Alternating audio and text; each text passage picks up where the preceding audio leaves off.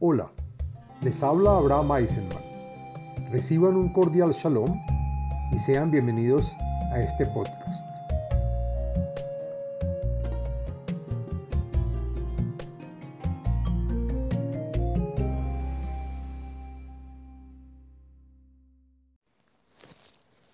Shalom Alejem. Este video y podcast pertenece a la serie del tema de los libros de los salmos. En este video y podcast del contenido de los salmos hablaremos del salmo número 79, el cual trae beneficios y es recomendable, entre otros, para vencer a enemigos, para la salvación de los condenados a muerte, para ahuyentar la envidia y enemistad y otros más.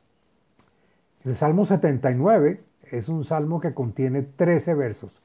Pertenece al día de la semana miércoles y al día con fecha 16 del mes. Y el podcast y video están divididos en cinco partes. El contenido del salmo, la segulote beneficios del salmo, las meditaciones del salmo, la explicación y comentarios de cada verso en este y la parte de Kabbalah del verso del verso número 2 del Salmo, basado en los escritos de Larizal. Bueno, ¿de qué se trata el Salmo número 79? Según el Targum, este salmo se dice como profecía de Asaf sobre la destrucción del templo y Jerusalén, y según el comentarista Meiri, del exilio que se originó. Según, el comentarista Sforno, el Salmo se dice sobre los problemas generados por los griegos en relación con el segundo templo. El Salmo describe los grandes problemas que las naciones le causaron a Israel, tales como la destrucción de la ciudad de Jerusalén, los asesinatos y matanza de su población, y el pedido y súplica que se hizo a Hashem para que agilice la redención y nos saque de este exilio. En este cántico Asaf se le, le dice a Hashem sobre la ira que, que desató sobre los árboles y las piedras y no sobre el pueblo de Israel. En todo lugar Asaf muestra su amargura y se lamenta sobre la destrucción del templo, al ver que Hashem se abstiene de ayudar, a sabiendas que el pueblo de Israel no contaba con grandes figuras, solo con el gran sacerdote y que se usaba para el día del perdón en Yom Kippur nada más. El comentarista Meiri escribe que hay instrumentos musicales que alegran, y hay aquellos que entristecen los corazones. Y dado que aquí se habla de instrumentos musicales, al salmo se le denomina cántico. Bueno, ahora hablemos de la seguridad del salmo número 79. Encontré en varios libros y fuentes la siguiente segulot o beneficios para los cuales se puede adoptar y están relacionadas a este salmo. La primera es para ayudarnos a vencer a nuestros enemigos. También para resguardarnos de oponentes y antagonistas. También para lograr la salvación de aquellos que están condenados a muerte. El Salmo ayuda también para ahuyentar la envidia y enemistad de las personas. También para prevenir y manejar karmas heredados. Y también, por último, para evitar personas cínicas que ridiculizan el contexto de las cosas. Bueno, hablemos de las meditaciones. Encontré una meditación relacionada a este salmo. Está recomendada por la página de Facebook Kabbalah y Torah en expansión. Y es el santo nombre de Yud Hei y se pronuncia Ya. Y dice la página, la oración frecuente del Salmo número 79 se dice que es fatal para los enemigos y oponentes. Y se debe evitar el, santo nombre de Yah, que se pronuncia tal cual Yah. Bueno, hagamos ahora la explicación del texto del Salmo número 79. Lo siguiente es la explicación del contenido y, el, y los comentarios del texto del Salmo. Mismor le Asaf, Elohim, Bau Goim, Benahalateja, Tim'u et Eihal Kotcheja, Samu et Yerushalayim, Leim. Salmo compuesto por Asaf. Hay comentaristas que dicen que el salmo lo compuso Asaf mismo. Según los comentaristas, Eben y Radak pregunta Elohim, Elohim, ¿acaso no eres tú quien puedes con todo y tienes la fuerza para todo? ¿Cómo es que solo observas que las naciones entraron a tu templo y nos prohibieron entrar en él? Y no solo esto, también ensuciaron tu recinto con sus deplorables acciones. Asimismo, convirtieron tu ciudad, Jerusalén, en escombros y ruinas. Nadnu et niblat abadeja, mahal leofa shamaim, besar hasideja, lehayoto aretz y no tuvieron suficiente con destruir la ciudad, sino que también mataron a sus habitantes. Arrojaron sus cuerpos muertos, los del pueblo de Israel, sobre los campos para que fueran comida de las aves del cielo. Y agrega el comentarista Metzudat David que los cuerpos no fueron enterrados y la carne de estos misericordiosos fue dada de alimento a los perros y otros animales de la tierra. Acá se les refiere cómo pueden ser llamados misericordiosos, pues por ser malos y corruptos fueron castigados. Pero una vez que recibieron su castigo y pagaron por sus faltas, ahora se les considera como justos y misericordiosos. Shafhu damam kamaim svivot Yerushalayim vein cover y por la gran cantidad que murieron se derramó sangre como agua en los alrededores de Jerusalén y a pesar de estar allí no se les enterró. Según el comentarista Radak, la gente temió salir a enterrarlos por miedo a los enemigos. Preguntamos, ¿por qué al principio se lamenta que los animales se comieron los cadáveres y después se habla del derramamiento de sangre? Tendría que ser al revés, pues el derramamiento de sangre es, es lo primero que ocurre. Y la razón es porque estos pecadores recibieron su castigo y pecaron por sus faltas, y pagaron por sus faltas, y se les llamó misericordiosos. Y en el momento que recibieron su castigo fue cuando comenzaron con el derramamiento de sangre. En ese momento no eran merecedores de lamentación, sino después. Pero el clamor se hizo de forma retroactiva, también por el derramamiento de sangre.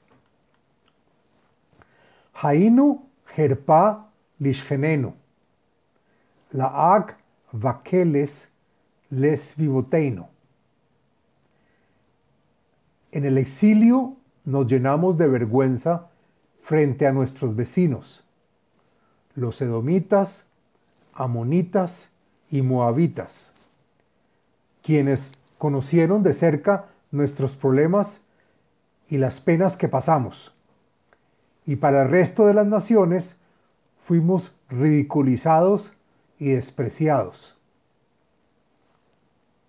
Atma Adonai Teenaf Lanetzach. Tiv'ar Kemoesh Kinateja.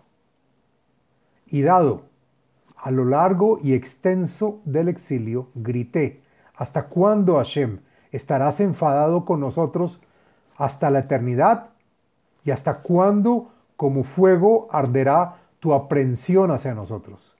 El comentarista Eben Ezra interpreta que la venganza de Hashem es porque transgredimos los preceptos de la Torah.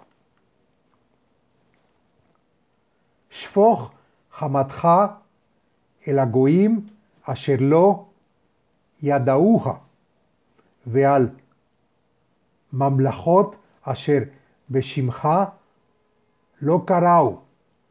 El comentarista Radak comienza diciendo que a pesar de que estás enfadado con nosotros, derrama tu rabia sobre las mismas naciones que no te reconocen ni te siguen, aquellas que niegan tu existencia, aquellos reinos en los que no pronuncian tu nombre, a pesar que saben de ti.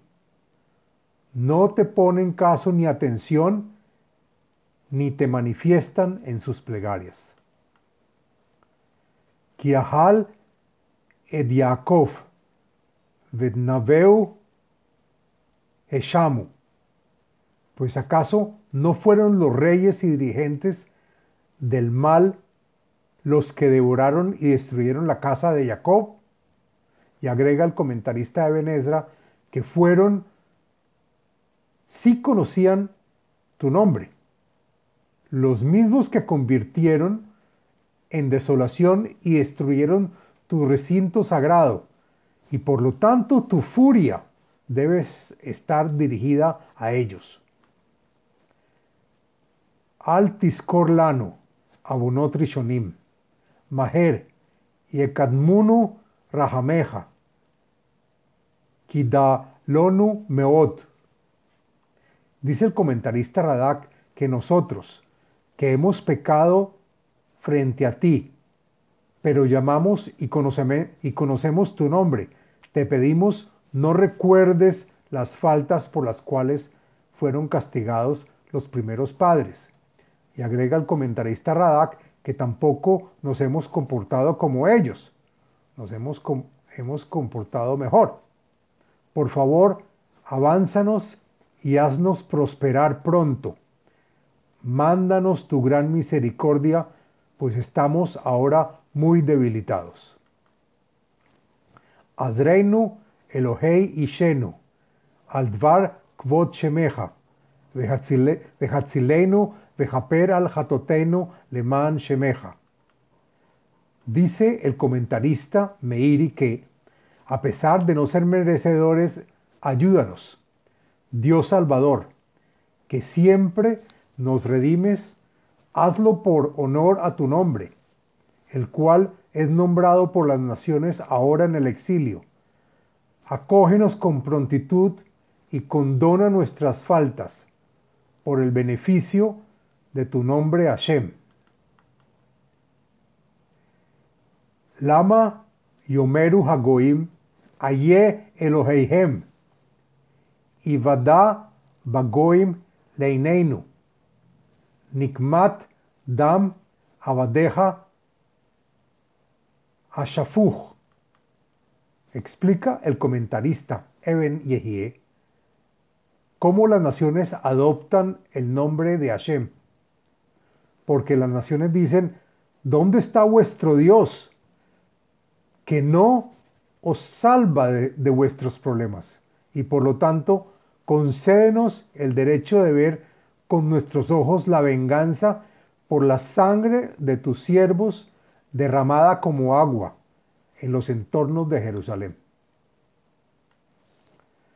Tabole faneja en Katasir, que, que Godel Zro Aha Joter Nei Temuta, que el gemido y el clamor del pueblo de Israel llegue y se haga sentir ya frente a ti, pues el pueblo de Israel está encerrado y preso en este exilio, lleno de penurias y contravenciones. Permite con la grandeza y la fuerza de tu brazo romper las cadenas que atosigan a los hijos de Israel, que entregan sus vidas por la, la santificación de tu nombre. Behashev lishgeneinu shivataim, el heikam herpatam asher herfuja Adonai. Los comentaristas Malvin y Al-Sheikh dicen que agradecemos que permanecemos con vida, pero dado a la profanación de tu nombre, te pedimos que hagas venganza y condenes a estas naciones vecinas, multiplicando por siete su condena, llegándoles directo a su interior y sin desvíos, castigándolos por su insolencia e insultos a ti, Señor mío. Veanahnu amha, betzon mariteja, nodeleja leolam, ledorvador, nesaper tejilateja. Y cuando nos rescates de sus manos, nosotros somos tu pueblo y rebaño, y tú el pastor. Sabemos que lo haces con amor y compasión. Te agradeceremos eternamente por nuestra redención. Y de generación en generación contaremos tu gloria. Hashem. Hasta aquí la explicación del Salmo número 79. Ahora quiero hacer la explicación cabalista de un verso del Salmo 79. Lo siguiente es la explicación del verso número 2 el Salmo 79 según el Arizal, en los libros de Likutei Ketuvim y en Shara Psukim, que escribió el cabalista Jaim Vital. Y dice el verso 2, Nadnu en Nivlat Abadeja Mahal Leof Ashamaim. Besar Hasideja Lehayotó Ares. Preguntamos, ¿por qué al principio se lamenta que los animales se comieron los cadáveres y después sobre el derramamiento de sangre? Tendría que ser al revés, pues el derramamiento de sangre es lo, lo primero que ocurre. La cuestión tiene relación cuando llamas a estas personas justas y misericordiosas cuando la verdad eran malas. Y la razón es porque una vez que estos pecadores recibieron su castigo, es decir, pagaron sus faltas y se arrepintieron por ellas, se les llamó misericordiosos. Y en el momento que recibieron su castigo, y que fue cuando comenzaron con el desarrolamiento de la sangre, en ese momento no eran merecedores de, de lamentación, pero una vez que recibieron su castigo, y ahí sí fueron merecedores de que se haga lamentación sobre ellos pues ya se les puede llamar misericordiosos, pues ya han recibido su castigo por comer carne de cadáver, su segundo castigo. Y después nos lamentamos de forma retroactiva por el derramiento de sangre también. Este es el fin del podcast y video del Salmo número 79. Les habló Abraham Eisenman autor del libro El ADN espiritual, método de iluminación espiritual. Sitio web abrahameisenman.com